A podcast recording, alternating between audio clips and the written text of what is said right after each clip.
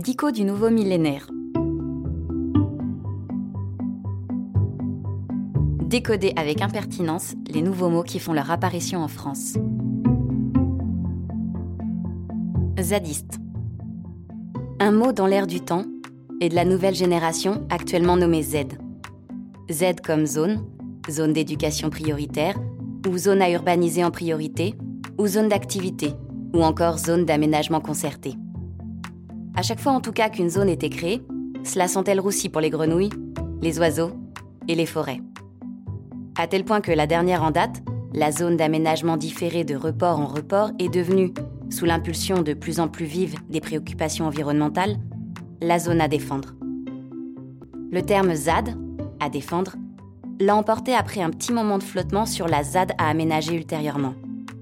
C'est une bataille lexicale autant que politique. D'ailleurs, le terme, avec sa signification militante, a même été déposé à l'INPI, et les premiers zadistes, habitants des ZAD non aménagés ni urbanisés, ont fait leur apparition, si bien que le Robert l'a fait entrer dans son dictionnaire en 2016. Attention, pour être un zadiste, il ne suffit pas d'habiter une ZAD de façon passive. Là, on est un simple zadé. Un zadiste est en effet un activiste, parfois venu s'installer dans la ZAD pour militer et animer la défense du lieu, contre les projets d'aéroports, de centrales nucléaires, d'enfouissement des déchets nucléaires, de barrages, de centres commerciaux, d'autoroutes ou de parcs de loisirs que les pouvoirs publics tentent d'imposer d'en haut, sans réelle concertation avec les entités en présence dans ces zones. Il existe en France une dizaine de ZAD actuellement.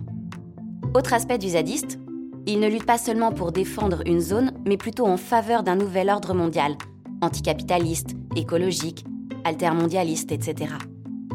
Il est le lointain descendant des luttes du plateau du Larzac, et son mode de vie est clairement alternatif et antiproductif. Depuis sa ZAD, il ne se lève pas tôt pour aller travailler le matin, il ne manifeste pas sur les ronds-points, il ne fait pas la grève. Il rêve d'une société plus inclusive, dans laquelle les droits du triton crété seraient pris en compte à égalité avec les profits différés de l'activité économique.